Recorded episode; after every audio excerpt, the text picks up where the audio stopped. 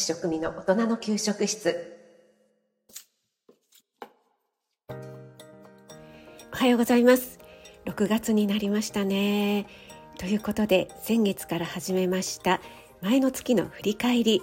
ということで5月の私の配信再生回数トップ3を発表させていただきたいと思います。まずは第3位。ドゥルルルル SPP の私が分析聞かれるのはどっち？長尺は短尺。という配信になります。これはですね SPP というふうにつけた配信って私あまりしていなかったのでこの SPP のワードを入れるとですね再生回数が伸びる。ということを聞きましたのでちょっと実験的にやってみた。あえてやってみた。という配信になります。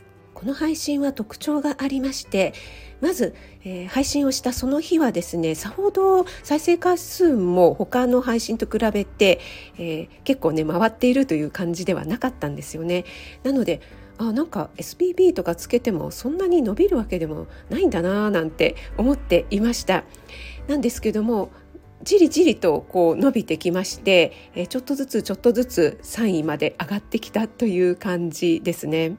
スタイフの配信って最新の放送がね聞かれることが圧倒的に多いので過去まで遡ってっていうのはねあまり聞かれないんですけどもこの SPP っていうワードで検索する方がいらっしゃるのかなっていうふうに思いました。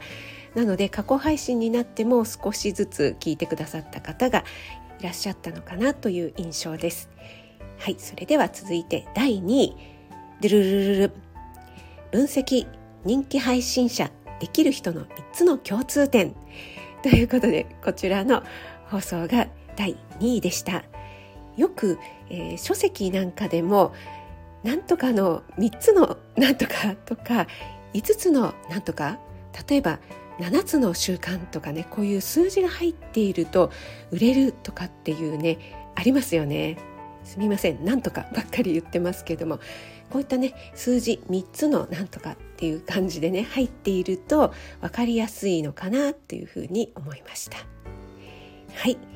それでは第1位です。ドゥルルル桃梅姉さん風にスパイシーボイス。食当たりでした。パチパチパチ。ということで この桃梅姉さん風のスパイシーボイス食あたりがですね再生回数もいいね数もコメント数もダントツで1位でした。皆さんお聞きいただきまして本当にありがとうございます。これはスパイシーボイス食あたりといってちょっとねブラックな食味が出るっていうね、そういったシリーズがあるんですけどもそれをですね、えー、YouTube でおなじみの「桃梅」というねアニメーションの姉さん。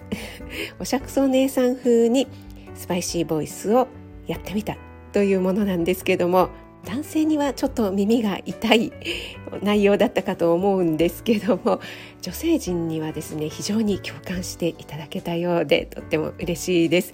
ありがとうございます。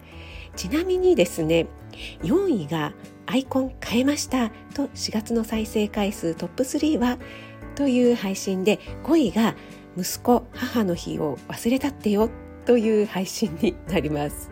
ここで皆さん何か気づきませんか？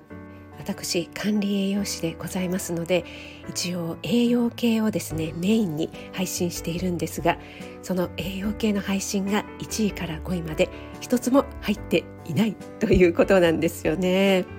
なんででしょう？そして4月の第1位もですね食よしですというよしカフェラジオのよしさんをモノマネした回がダントツの1位だったんですね。そんなこともありましてあれ？食味さんモノマネ芸人でしょ？え？栄養系だった？と言われてしまうゆえんがここにあったかという感じでしょうかね。栄養の話も結構いいことを言ってますので聞いてくださいね。と自分で言ってしまいますが5月もたくさん聞いていただきましていいねやコメント本当にありがとうございました。また6月もどうぞよろしくお願いします。それでは今日も素敵な一日となりますように気をつけていってらっしゃい。